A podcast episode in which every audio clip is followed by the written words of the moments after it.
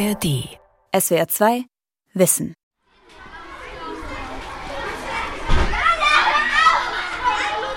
Also wir haben jetzt die Kinder nicht wiederholen lassen aus Signalwirkung, sondern tatsächlich, weil es 40 Kinder waren, die die Ziele der ersten Klasse nicht erreicht haben und wo wir gesagt haben, da wäre es besser, gleich die Grundlagen noch mal zu wiederholen. Wiederholen, sitzen bleiben, eine Ehrenrunde drehen, kleben bleiben. Das ist ein Konzept, das Generationen von Schülerinnen und Schülern in Deutschland kennen. Jeder Fünfte hat in seiner Schullaufbahn schon mal wiederholt. Warum passiert das so oft?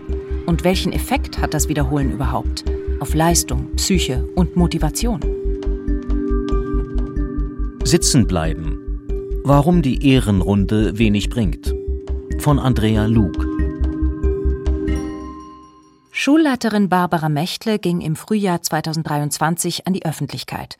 Bei 40 der 126 Erstklässler an ihrer Schule, der Gräfenau-Schule in Ludwigshafen, war abzusehen, dass sie das erste Jahr nicht erfolgreich abschließen würden. Konsequenz? Eine Rekordzahl an Schulanfängern und Anfängerinnen blieb sitzen. Barbara Mechtles Alarm führte zu viel Medienaufmerksamkeit und befeuerte eine Debatte, die schon lange im Gange ist. Macht Sitzenbleiben Sinn? In der Wissenschaft ist man sich einig. Positive Effekte lassen sich in der Regel nicht messen. Doch Barbara Mechtle war in einer besonderen Situation, die immer häufiger wird. Die Kinder der Gräfenau-Schule konnten dem Unterricht nicht folgen, weil sie nicht ausreichend Deutsch sprechen. Also die Gräfenau-Schule ist eine Grundschule in herausfordernder Lage, wie es inzwischen so schön heißt, mit 96 Prozent Kinder mit Migrationshintergrund und ist zudem eine Schwerpunktschule. Das heißt, wir unterrichten auch Kinder, die eigentlich einen Förderbedarf hätten, wo die Eltern aber keine Förderschule gewünscht haben. Die unterrichten wir hier auch im Rahmen der Integration mit. Die Schule liegt in Ludwigshafen im Hemshof, einem Viertel mit sehr hohem Migrantenanteil und einer Reihe von sozialen Problemen. Die Schulleiterin und ihr Team unterrichten dennoch gerne hier. In dieser ersten Klasse sitzen sieben Kinder, die wiederholen. Das geht übrigens an Grundschulen nur im Einverständnis mit den Eltern und ist eine absolute Ausnahme. An der Greifenau-Schule waren alle Eltern einverstanden. Drei Kinder in der Klasse haben speziellen Förderbedarf. 25 Kinder sind es insgesamt. Einer der Kleinen packt schnell noch ein Wurstbrot weg, bevor es losgeht. Die Lehrerinnen hier wollen nach dem Medienrummel nicht mehr ins Radio. Darum nennen wir die Klassenlehrerin Frau Meier. Sie hat den Unterricht sehr klar durchstrukturiert, mit vielen kleinen Ritualen. Sie erklärt klar und langsam, zählt immer wieder rückwärts von 10 nach 1 damit sich die Kinder auf eine neue Aufgabe vorbereiten können. Sie animiert die Kinder, in ganzen Sätzen zu sprechen. Denn man merkt schnell, die Erstklässler können nicht gut Deutsch. Sie haben Schwierigkeiten zu verstehen, sobald die Sätze etwas länger werden und auch, wenn sie selber Fragen stellen wollen. Also es sind, kann man mehr oder weniger auch an einer Hand abzählen, Kinder, die tatsächlich, wenn man es überprüfen würde, keinen Sprachförderbedarf haben. In der ersten Klasse ist es natürlich noch extremer, wo sie vielleicht nicht lange in der Kita waren, keine Sprachförderung bekommen haben. Da fangen wir in der Schule oft erst an mit Sprachförderung. Barbara Mechtle ist sehr engagiert, bemüht sich überall um Förderung, um Hilfe durch Ehrenamtliche, spricht mit den Medien und der Politik, um auf das Problem aufmerksam zu machen. Und sie schlug Alarm, als das Sitzenbleiben an ihrer Schule völlig aus dem Ruder zu laufen drohte. Schon in den Jahren zuvor hatte sich abgezeichnet, dass es immer mehr Wiederholungen gab. Aber die 40 Kinder im Schuljahr 23-24 waren dann doch ein Rekord. Es war schon so eine, so eine Spitzenzahl, sag ich mal, hängt in meinen Augen damit zusammen, dass wir in den letzten Jahren vermehrt Zuzügler aus bildungsfernen Familien haben, oft auch Analphabeten oder gerade so lesen, schreiben können die Eltern, die selbst nur wenig Schulbildung haben und das färbt halt auf die Kinder ab, weil die Eltern ja auch gar nicht wissen, wie sie ihre Kinder fördern können und sollen. Es ist kein böser Wille der Eltern, sondern einfach Unwissenheit und Hilflosigkeit. Vielen Kindern fehlt Struktur in ihrem Alltag. Morgens aufstehen, frühstücken, pünktlich in die Schule gehen. Viele Eltern wissen nicht, was Schulpflicht bedeutet. Zum Teil waren die Kinder auch nicht in einer Kita und haben dort nicht gelernt, zum Beispiel mit einer Schere zu arbeiten oder mit anderen Arbeitsutensilien. Aber auch Regeln einhalten, der Umgang mit sich und anderen Kindern oder auch Lehrkräften, Konflikte lösen, all das fehlt vielen Kindern und muss dann in der ersten Schulklasse erst erarbeitet werden. Werden die Sitzenbleiber in der Klasse in diesem Jahr besser vorankommen? Vom Wiederholen profitieren? Frau Meier ist skeptisch. Erste Klassen an anderen Schulen seien ohnehin schon viel weiter im Stoff. Und bei den Wiederholern sehe sie kaum Erfolge. 0 plus 2 ist Ihre Erwartungen sind nicht hoch. Sie will, sagt sie, einfach nur schaffen, dass die Kinder im Leben zurechtkommen. Schulleiterin Mechtle weiß auch, dass die Probleme für die Kinder nach der Grundschule nicht aufhören. Wir kriegen so von einigen mal mit, die uns später besuchen, dass die schon ihren Lebensweg auch machen, noch eine Ausbildung machen. Aber es sind auch viele Kinder, wo wir mitkriegen, da hapert es immer noch an der Sprache. Und wenn sie die Grundschule verlassen, ist es oft noch mal ein Einschnitt, weil an weiterführenden Schulen kann man sich noch weniger um alles kümmern als an der Grundschule. Und da fallen viele Kinder dann auch noch mal in ein Loch und ja, gehen uns sozusagen verloren. Trotzdem glaubt sie, dass die Erstklässler von der Wiederholung profitieren werden. Also einigen wird es sicher viel bringen, weil die haben auch zum Teil ein halbes Jahr gebraucht, bis sie in der Schule ankommen, bis sie wissen, okay, ich bin nicht mehr im Kindergarten, ich bin nicht zu Hause, ich bin in der Schule. Dort werden bestimmte Dinge gefordert und zwar nicht, wenn ich Lust habe, sondern wenn die Lehrkraft das sagt. Und bis das manche Kinder bemerken, ist ein halbes Jahr unter Umständen um. Die Kinder werden das aber dieses Jahr, denke ich, gut meistern, dann auch gut in die zweite Klasse kommen. Bei anderen Kindern muss man tatsächlich schauen, liegt es daran, dass sie eigentlich einen Förderbedarf hätten. Da lassen wir einige Kinder überprüfen. Oder liegt es noch an anderen Dingen? Sprachprobleme sind in Deutschland zunehmend eine Ursache für Sitzenbleiben und angesichts von Lehrermangel, Personalmangel in den Kitas und zu wenig Sprachförderung wohl eines, das in der nächsten Zeit nicht kleiner werden wird. An der Greifenau-Schule gibt es in diesem Jahr zum ersten Mal sieben erste Klassen, weil die 40 Sitzenbleiber ja auch untergebracht werden müssen und die Zahl der Neuanmeldungen nicht kleiner wird. Das Personal wird aber eher noch knapper.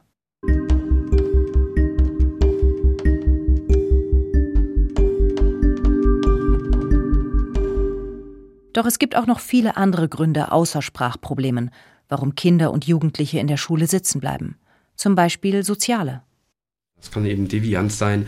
Es kann auch einfach mal passieren, dass die Eltern sich scheiden lassen und dann fällt das Kind halt in ein Loch. Es kann auch einfach Adoleszenz sein. Ähm, die meisten Klassenwiederholungen in Deutschland finden in der siebten, achten, neunten Klasse statt und wir wissen alle, dass das Jugendalter, Adoleszenz einfach auch ein Reifeprozess ist und äh, Kinder da halt vielleicht auch mal schwierig werden. Paul Fabian forscht am Institut für Schulentwicklungsforschung der TU Dortmund zum Thema Sitzenbleiben. Auf den ersten Blick, sagt er, scheinen die Zahlen nicht so hoch zu sein in Deutschland. 2,3 Prozent. Das ist der Bundesschnitt über alle Schulformen pro Schuljahr. Das heißt von der Grundschule über äh, alle Schulformen. Das ist aber die jährliche Wiederholerquote. Ähm, bei PISA zum Beispiel werden 15-Jährige gefragt, hast du in deiner Schullaufbahn schon mal eine Klasse wiederholt? Und da sind wir in Deutschland bei 16 bis 20 Prozent, je nachdem, welche Kohorte man sich gerade anguckt. Also das heißt, ein Fünftel aller Schülerinnen und Schüler berichtet davon, dass sie selber schon mal eine Klasse wiederholt haben. Und da wird die Zahl dann schon wirklich fast schon drastisch. Dabei ist aus wissenschaftlicher Sicht die Lage eindeutig. Sitzen bleiben macht keinen Sinn. Miriam Fock, Professorin für empirische Unterrichts- und Interventionsforschung an der Uni Potsdam, fasst es so zusammen. Also man muss sich überlegen, warum machen wir das? Das hat eine lange Tradition in Deutschland und wir alle sind so sehr dran gewöhnt. Aber es gibt viele große Studien inzwischen international und auch für Deutschland, die zeigen, es bringt eigentlich nichts für die Leistung. Das ist ja das, was wir eigentlich erreichen wollen. Jemand hat das Klassenziel nicht erreicht und deshalb soll er das einfach nochmal durchlaufen und man hofft, dass er dann hinterher, er oder sie dann bessere Leistungen erbringt. Und wenn man das aber vergleicht mit Schülern, die nicht wiederholt haben, aber genauso schlechte Leistungen hatten, aber einfach versetzt wurden, dann stehen die Wiederholer überhaupt nicht besser da nach einer gewissen Zeit. Es gibt überhaupt keine Studien, die zeigen, dass es positive Effekte haben könnte. Obwohl Sitzenbleiben also laut Wissenschaft wenig bringt, ist die Maßnahme auch noch ausgesprochen teuer. Der Essener Bildungsforscher Klaus Klemm berechnete im Auftrag der Bertelsmann Stiftung schon 2009, dass das Sitzenbleiben den Steuerzahler eine Milliarde Euro im Jahr koste. Das liegt daran, dass diejenigen, die eine Ehrenrunde drehen, länger im System verbleiben. Schon damals folgerte Klemm, eine frühe und passgenaue Förderung von Schülerinnen und Schülern mit Problemen sei eine deutlich bessere Idee, um Leistungsdefizite auszugleichen. Es sei sinnvoller, das Wiederholen abzuschaffen und die frei werdende Milliarde in Zusatzunterricht und ähnliche Angebote zu investieren. Auch das häufig vorgebrachte Argument, es sei besser für den Klassenverband, Schüler mit Defiziten auszusortieren, ließ Klemm nicht gelten. Das ist Qualitätssicherung durch Wegschicken.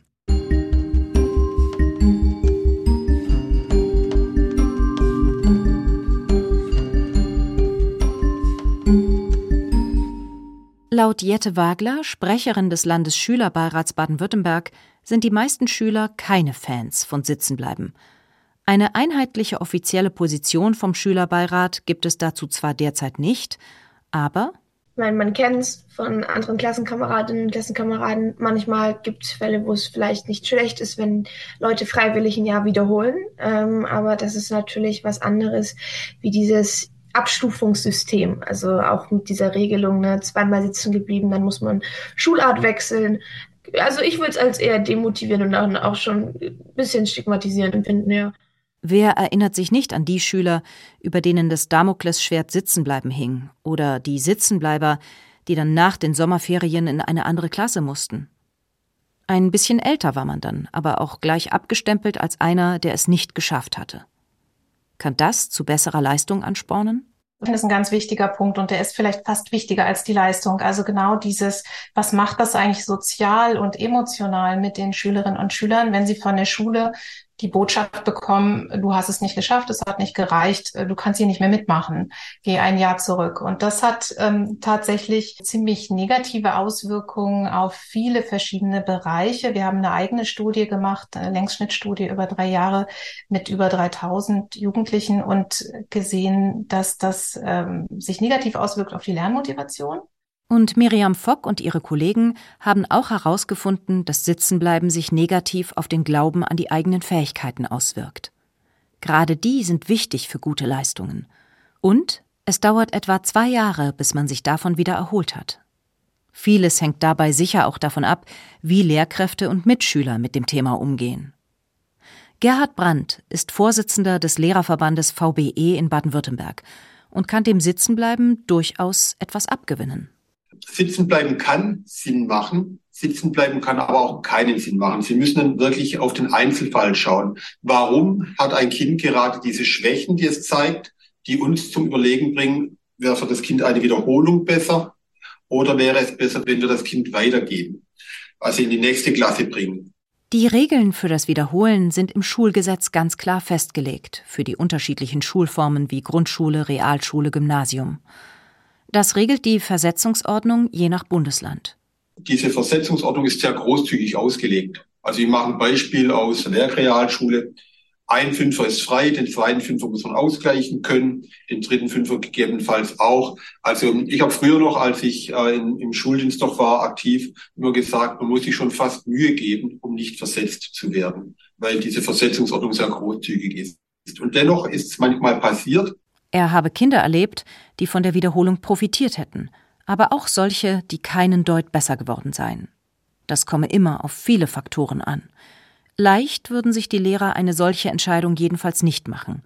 Und auch dafür gäbe es klare Regeln. Man setzt sich in der Klassenkonferenz zusammen. Das heißt, alle Lehrerinnen und Lehrer, in dieser Klasse unterrichten, treffen sich in einer Runde. Der Schulleiter ist dabei und dann werden diese Kinder durchgesprochen. Und man, man sagt, Beispielsweise bei dem und dem Kind wäre eine Besetzung gegebenenfalls gefährdet. Wie schätzt ihr das ein? Und dann kann jeder Lehrer und jede Lehrerin, die dieses Kind unterrichtet, sagen, bei mir verhält er sich so, ich habe aber den, den Eindruck, bei mir haben sie die Noten so und so entwickelt. Und dann kommen sie zu einer pädagogischen, zu einer fachlichen Gesamtwertung, die einen gesamten Blick auf das Kind möglich macht. Entscheidend sei es, sagt Gerhard Brandt, dann mit den Eltern zu sprechen und sie zu beraten, gemeinsam Möglichkeiten zu überlegen, wie man das Kind auch zu Hause unterstützen könne. Die Reaktion, die wir bei den meisten Kindern beobachten, die nicht versetzt werden, heißt, ich wiederhole die Klasse nochmal, aber ich habe das ja schon alles irgendwann einmal gemacht. Ich kann das ja eigentlich schon alles. Und dann lehnt die sich zurück, nimmt sich aus dem Unterricht raus, weil sie der Meinung sind, habe ich ja alles schon gehabt. Die Kinder sehen dann aber nicht, sie wiederholen, weil sie es zwar alles schon mal gehabt haben, aber damals schon nicht verstanden. Eine zweite Chance, den Stoff nochmal neu zu lernen. Für diese Kinder mache das Wiederholen nur dann Sinn, wenn es Schule und Eltern gelinge, zu vermitteln, du hast den Stoff bisher nicht gut verstanden. Und jetzt hast du die Chance, das aufzuholen. Deshalb musst du jetzt lernen, auch wenn du alles schon einmal gehabt hast. Wenn das beim Kind nicht ankomme, sei Wiederholen sinnlos. Nur nicht mit allen Eltern sind Gespräche für die Lehrer einfach. Wir haben immer große Schwierigkeiten, mit den Eltern in Kontakt zu treten, bei denen die Kinder problemgeladen in der Schule sind, bei denen es nicht einfach läuft. Das sind dann oft auch Eltern, die von sich aus schon eine gewisse Schulferne haben, da auch nicht gern hingehen als Elternteil und eigentlich alles dafür tun, nicht dorthin zu müssen. Selbst wenn Gespräche mit den Eltern gut gelingen, Lehrer frühzeitig alarmieren und es schaffen, Sitzenbleiber zu motivieren. Mit dem Wiederholen sind auch viele Ungerechtigkeiten verbunden. Die meisten Sitzenbleiber sind zum Beispiel Jungen mit Migrationshintergrund. Mädchen sind deutlich weniger betroffen. Wer aus einem Nicht-Akademiker-Haushalt kommt, bleibt zudem eher sitzen als ein Akademikerkind liegt natürlich auch dran, dass Eltern äh, mit höherem Bildungsstand oder auch mit mehr Geld zu Hause in der Kasse mehr Möglichkeiten haben, selber zu unterstützen und auch ein Sitzenbleiben zu verhindern, indem sie zum Beispiel privaten Nachhilfeunterricht bezahlen. Und Lehrerinnen und Lehrer entscheiden ganz unterschiedlich. Während der eine einen Schüler mit Problemen durchwinkt, lässt der andere ihn wiederholen. Das kann daran liegen, wie die Unterstützung durch die Eltern eingeschätzt wird oder auch einfach daran, ob ein Schüler anstrengend ist oder nicht. Von einem Forscher der Leuphana Universität in Lüneburg gibt es eine statistische Untersuchung der PISA-Daten zum Thema Sitzenbleiben, erzählt Schulforscher Paul Fabian. Und er konnte halt in Schulen Schüler identifizieren, die tatsächlich im Prinzip statistisch gesehen gleich sind. Beide Jungs, beide Migrationshintergrund, ähnliche Schulnoten, aber unterschiedliche Klassen beispielsweise. Der eine hat wiederholt, der andere nicht. Das haben wir in Daten gefunden. Und das, finde ich, da wird es halt wirklich auch ungerecht. Selbstverständlich gibt es Situationen, die ein Wiederholen für Kinder und Jugendliche sinnvoll machen. Ein Umzug etwa oder auch, wenn man lange krank war. Es gibt allerdings auch Fälle, in denen Kinder oder deren Eltern sich sitzen bleiben wünschen, ohne dass es besondere Schwierigkeiten gab. Vielmehr geht es darum, sich einen Vorteil zu verschaffen. Das machen manche Schüler zum Beispiel seit G8 eingeführt wurde, die verkürzte Gymnasialzeit von acht Jahren. Da wollen einige freiwillig eine Ehrenrunde drehen, um dann im Abitur womöglich mit besseren Noten dazustehen, weil sie mehr Zeit zum Lernen hatten. Manche Eltern kommen auf so eine Idee aber auch schon viel früher, sagt Paul Fabian. In Bayern beim Grundschulabitur. Das ist ja wirklich ein, ein, geflügeltes Wort, sag ich mal, wo Eltern, die genau wissen, wie wichtig beispielsweise Gymnasialbesuch und das spätere Abitur ist, die dann tatsächlich schon in der dritten äh, Klasse eine freiwillige Wiederholung anstreben, damit die Schulnoten am Ende der vierten Klasse passen. Das gibt's in Bayern. Da sind einfach die äh, Schullaufbahnempfehlungen wesentlich bindender und gleichzeitig auch die hierarchische Gliederung der Schulen noch ein bisschen strenger als im restlichen Bundesgebiet. Wenn man freiwillig sitzen bleiben will, müssen die Eltern einen entsprechenden Antrag stellen. Wie viele das machen, dazu gibt es keine genauen Zahlen. Zu Zeiten von Corona war die Zahl der Sitzenbleiber übrigens besonders niedrig. Während der Pandemie war viel Unterricht ausgefallen, es gab einen Wechsel von Distanz- und Präsenzunterricht, die Umstände waren für die Schüler oft schwierig.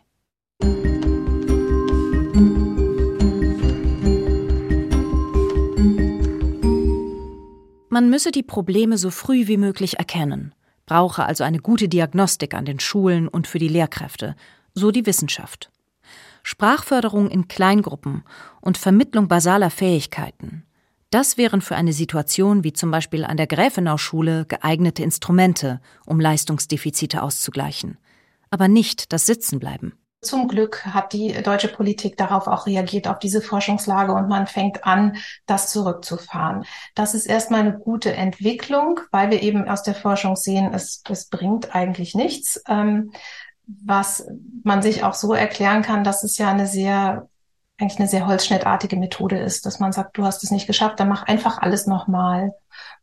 Und äh, zum einen ist es ja so, dass man vielleicht gar nicht alles wiederholen muss. Man war vielleicht schlecht in Mathe und in Englisch und ist in anderen Fächern vielleicht ganz gut gewesen. Da braucht man die Wiederholung nicht. Und man braucht intelligentere Strategien, mit den Lernlücken dann umzugehen. In einigen Bundesländern gibt es gar kein Sitzenbleiben mehr.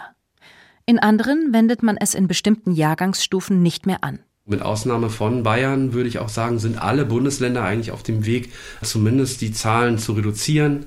Die jährliche Wiederholerquote sinkt. In Bayern ist sie stabil in einem Zehnjahrestrend. Und in Hamburg wurde das allgemeine Sitzenbleiben schon mit einer Schulreform 2008 komplett abgeschafft. Wer schlechte Noten hat, muss verpflichtend an einem Nachhilfeunterricht teilnehmen und seine Defizite abbauen. Wiederholt werden kann nur noch in speziellen Situationen, etwa wenn ein Kind lange krank war. Insgesamt findet die Hamburger Schulbehörde die Abschaffung des Sitzenbleibens immer noch richtig und hält daran fest. Und auch in Baden-Württemberg muss man nicht an allen Schulen wiederholen, wenn die Leistung mal nicht stimmt, sagt Schülersprecherin Jette Wagler wo es das gar nicht stattfindet bei uns in Baden-Württemberg, ja, die Gemeinschaftsschulen.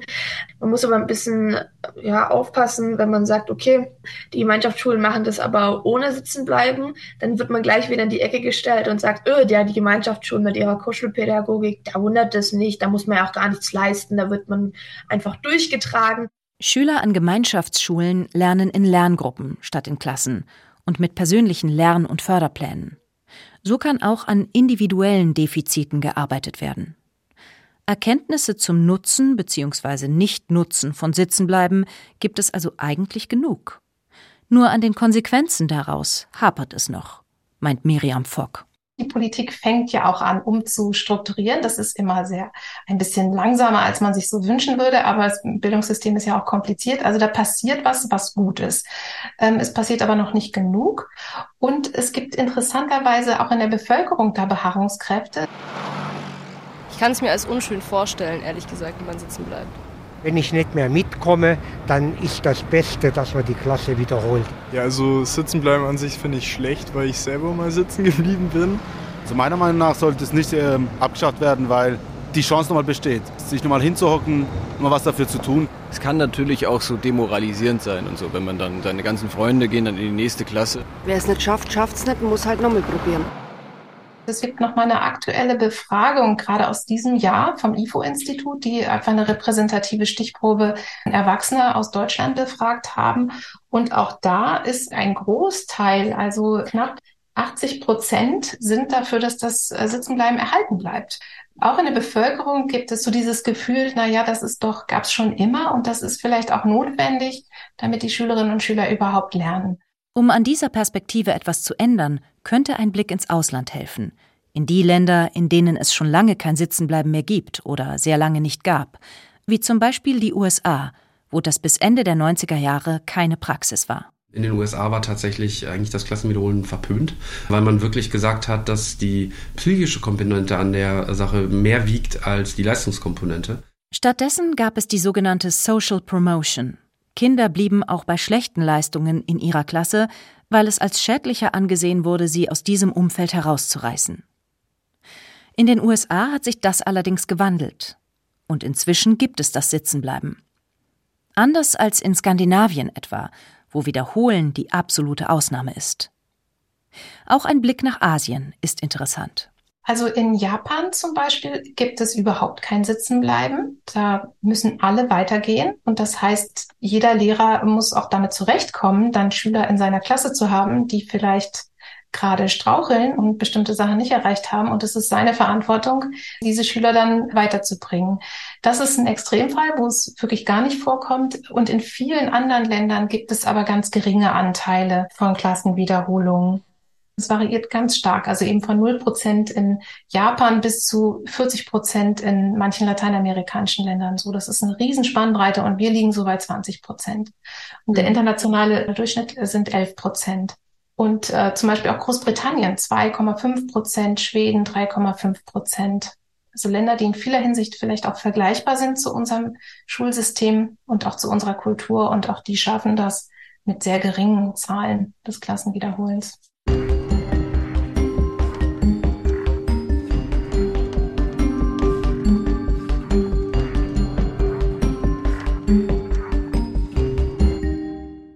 Barbara Mechtles Alarm an der Gräfenau Schule in Ludwigshafen zur hohen Zahl von Sitzenbleibern dort hat für ein ordentliches Medienecho gesorgt und einiges in Bewegung gebracht, sagt die Schulleiterin.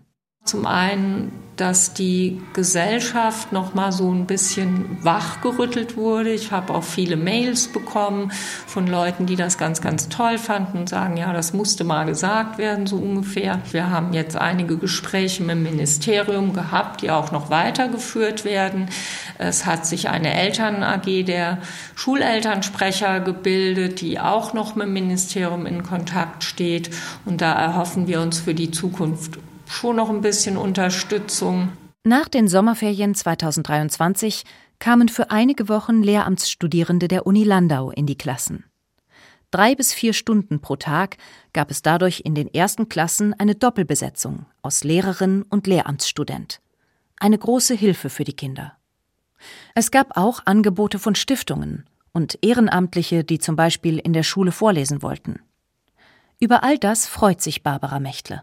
Ist aber ja nicht unbedingt die Aufgabe von Ehrenamtlichen oder irgendwelchen Stiftungen und Clubs, mich hier zu sponsern und zu fördern, sondern um tatsächlich eine Änderung bewirken zu können, bedarf es halt anderer Strukturen und die können nur politisch bewirkt und beschlossen werden. Und das ja, ist ein langer Weg, denke ich. Da stehen wir noch ganz am Anfang. Da sind wir jetzt alle gespannt, was die Gespräche mit dem Ministerium bewirken und ob man da noch mal irgendwas tun kann. Viele Hilfen haben auch lediglich Modellcharakter, sind zeitlich begrenzt, so dass die Schule nicht weiß, wie geht es danach weiter. Die Unterstützung durch die Lehramtsstudierenden zum Beispiel ist schon wieder vorbei. Barbara Mächtle jedenfalls kämpft weiter und hofft, dass sie in den nächsten Jahren keine neuen Rekordzahlen beim Sitzenbleiben verkünden muss.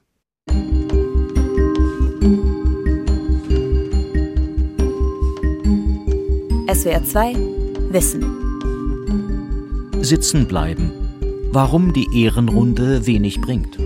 Von Andrea Luke. Sprecherin Isabella Bartdorf. Redaktion Charlotte Grieser. Regie Andrea Leclerc.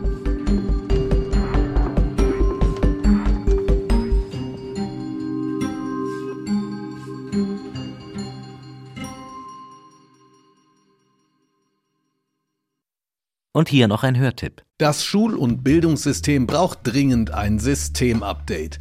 KI, Krise, soziale Ungerechtigkeit und darüber hinaus rechnen Bildungsforscher bis 2035 mit 80.000 fehlenden Lehrkräften in Deutschland. Um es kurz zu machen, die Schule brennt. Ich bin Bob Blume Lehrer und Bildungsinfluencer. Um zu verstehen, welche Brände gelöscht werden müssen, spreche ich im SWR-Podcast Die Schule brennt mit ExpertInnen. Gemeinsam versuchen wir, diese Bildungsmisere aus verschiedenen Perspektiven und Fachrichtungen zu beleuchten. Wo besteht akuter Handlungsbedarf? Welche Hindernisse gibt es und was braucht es konkret, um diese zu beheben? Das alles im Podcast Die Schule brennt auf swrwissen.de, in der ARD Audiothek und überall, wo es Podcasts gibt. SWR 2 Wissen. Alle Folgen in der ARD Audiothek. Manuskripte und weitere Informationen unter swr2wissen.de.